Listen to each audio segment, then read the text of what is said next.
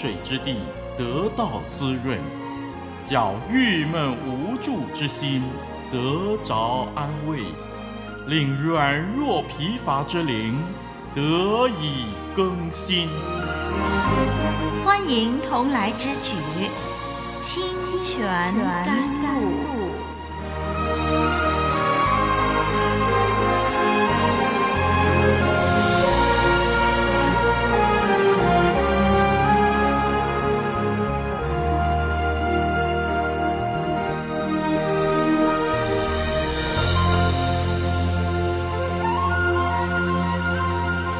网络上的朋友、弟兄姐妹平安，我是你的属灵伙伴林丽文。这是我们查考圣经创世纪的时间，让我们继续来研究创世纪的第一章十四到二十三节。我们今天要读的是创世纪第一章十四到二十三节。让我们一块儿的翻开圣经来念这段经文吧。第十四节开始。神说：“天上要有光体，可以分昼夜，做记号，定节令、日子、年岁，并要发光在天空，普照在地上。”事就这样成了。于是神造了两个大光，大的管昼，小的管夜，又造众星，就把这些光摆列在天空，普照在地上。管理昼夜，分别明暗。神看着是好的。有晚上，有早晨，是第四日。神说：“水要多多滋生有生命的物，要有雀鸟飞在地面以上，天空之中。”神就造出大鱼和水中所滋生各样有生命的动物。各从其类，又造出各样飞鸟，各从其类。神看着是好的，神就赐福给这一切，说：滋生繁多，充满海中的水，雀鸟也要多生在地上。有晚上，有早晨，是第五日。我们的读经读到这儿。今天开始呢，我们研究的经文比较长。这段的经文我们要分两个段落来看。第一个段落是日月星辰，第二个段落就是大鱼，还有海陆空的受造物。首先，我们看第十四节到第十九节，日月星辰。我们从第十四节开始呢，就看见神说。天上要有光体，可以分昼夜，做记号，定节令、日子、年岁。这一节经文很清楚地指出，天上的光体被造的目的，就是分昼夜，做记号，定节令、日子、年岁，如此而已，绝对不是用来占卜、算命等等。天上的星体没有支配人命运的能力。日月星辰都是神所造的，由神的命令管理节令。人间的各种日子节期是按照天上万象的运转而划定的。如此看来，天上的星体被造是为了让人可以使用，而不是成为人命运的主宰，更不是人敬拜的对象。现在很多人喜欢研究星座。甚至很多基督徒也不例外，以为星座可以支配命运，甚至决定一个人的性格。这些的思想其实是源自异教神话。异教神话以日神、月神和星座的排列，形成异教的众神。他们以这些的天体为敬拜的对象。由天体摆列，也就是星座，还有日食、月食等等来决定命运。人们荒谬地追随巴比伦的呃星座图，还有埃及人的日神，以为呢在那儿可以找到命运的解答，这完全是错误的。在我们的圣经诗篇第十九篇，很清楚地表明，天上万象臣服于造物主，是神荣耀的见证。所以，观星象而决定命运是愚昧的，即使你以为似乎很灵验。人理当看见天上万象而敬拜颂赞造物主，就好像当年美国太空人登上月球，看见浩瀚的宇宙，又看见美丽的地球的时候，就在月球上朗读了诗篇第八篇，来颂赞创造宇宙的真神。圣经会不会很深奥难懂呢？读圣经会不会很闷啊？一点也不，只要用心学习，你就尝到其中的甘甜。清泉甘露伴你天天成长，日日更新。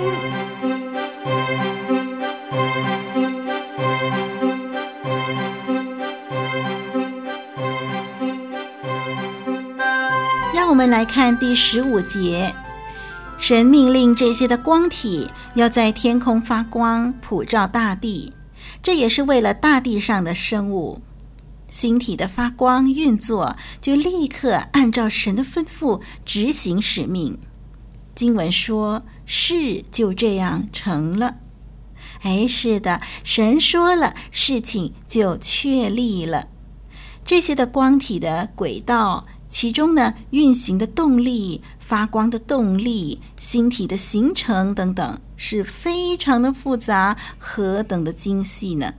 它们之间的距离不得产生误差，它们之间的引力互相的牵制，这些引力的大小都经过神智慧的设计，毫厘不差，失误不得，否则后果不堪设想。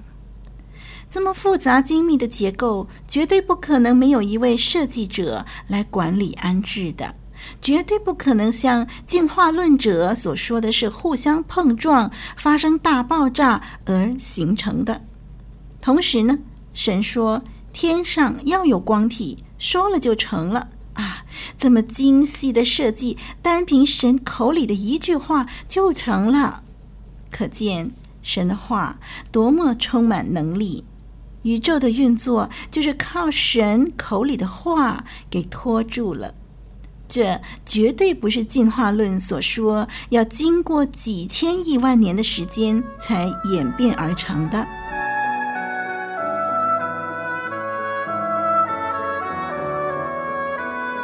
古老的故事，真实的历史，一部述说世界起源的书，《创世纪》。追源溯本，借古喻今。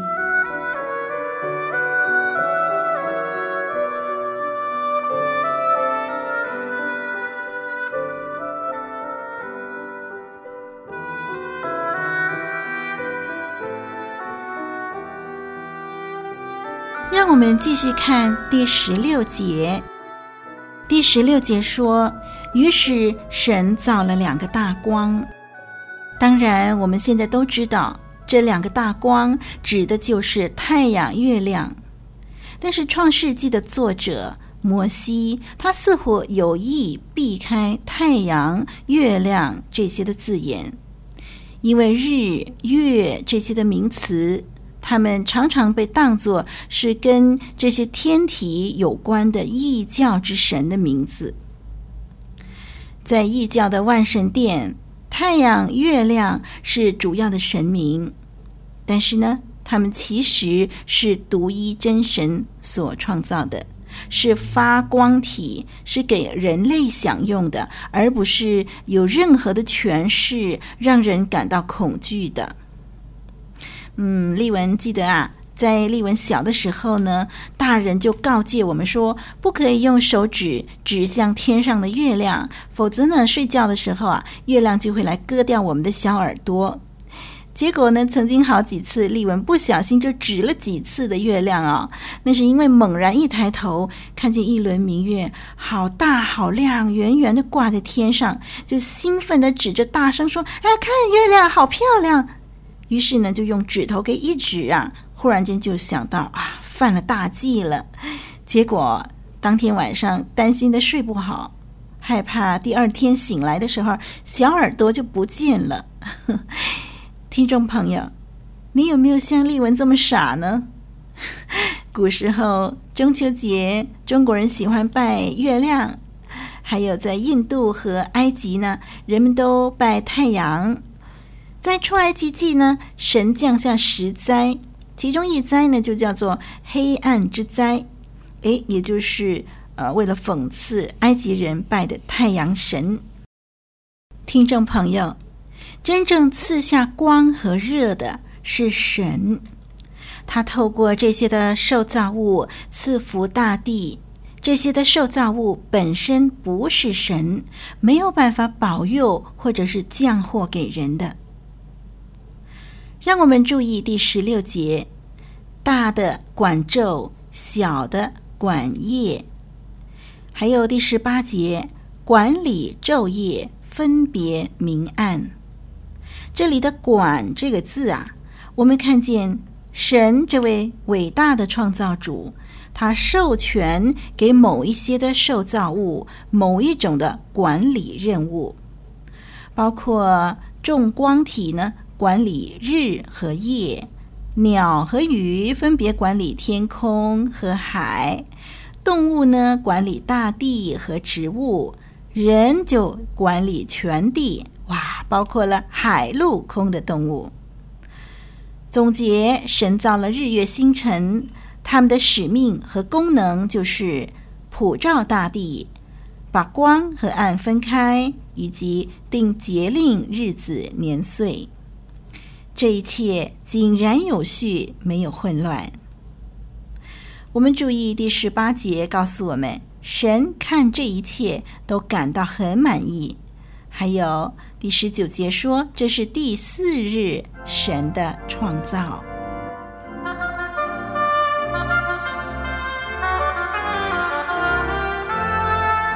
一句诚恳的分享，一生宝贵的学习。清泉甘露，与你同奔天路，共享主恩。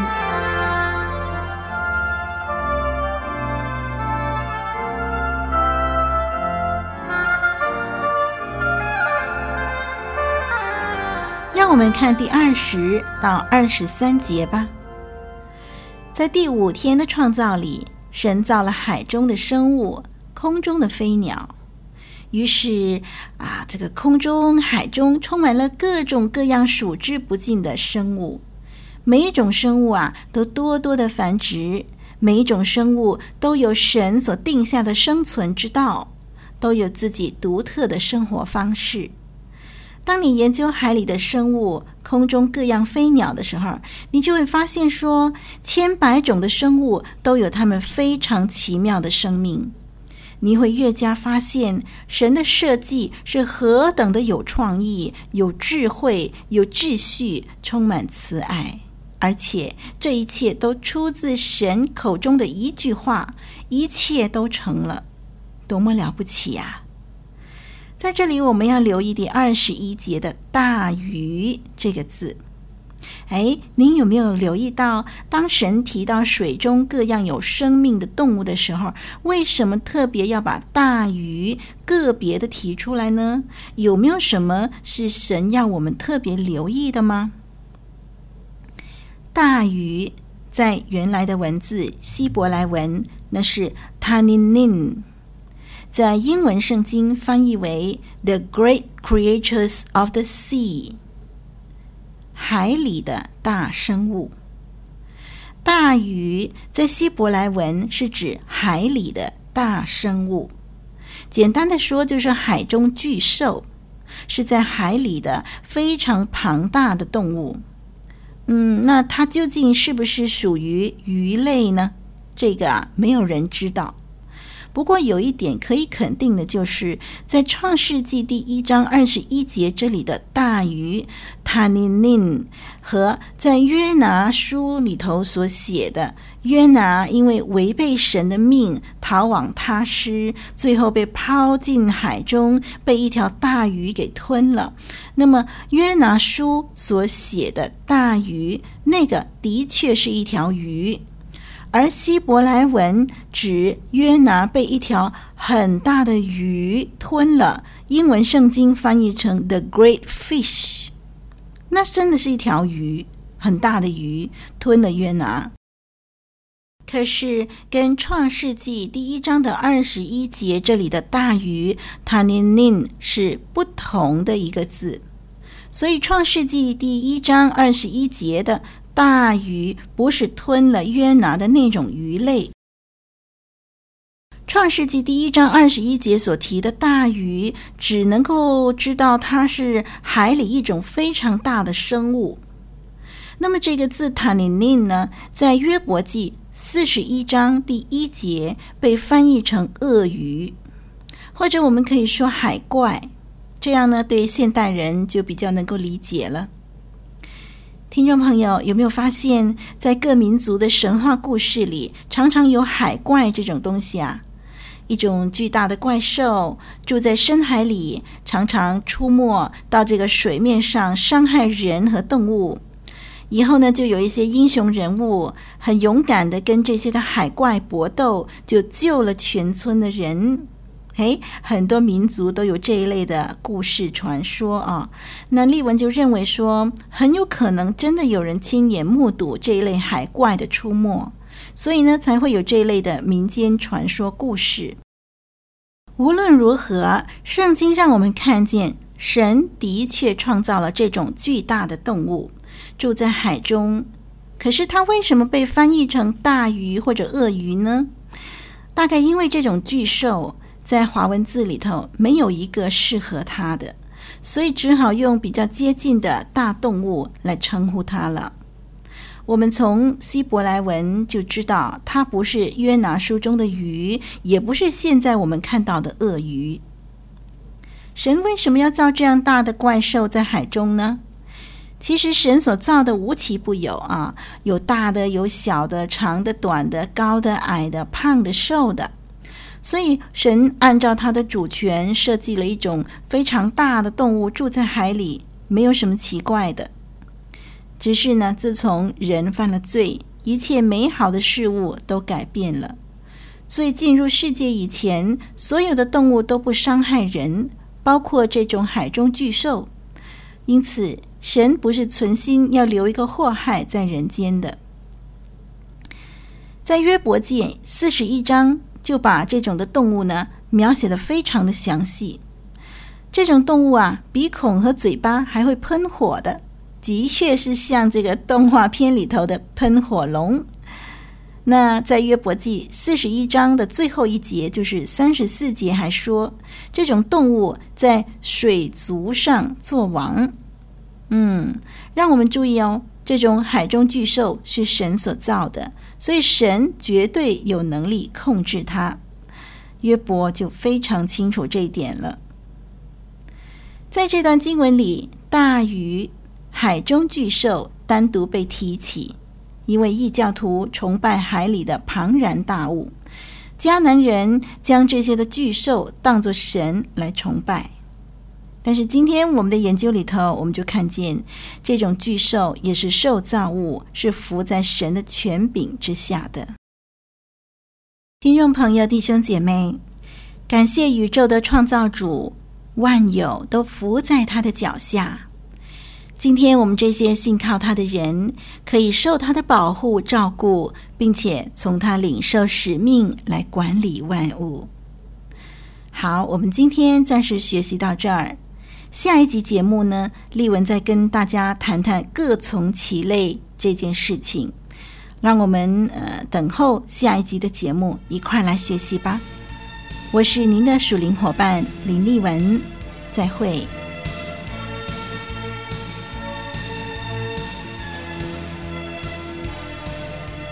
以上播出的节目是由活水之声录音室所提供的，欢迎上网收听更多精彩的内容，网址是 www.livingwaterstudio.net，l i v i n g w a t e r s t u d i o.net。谢谢您的收听，再会。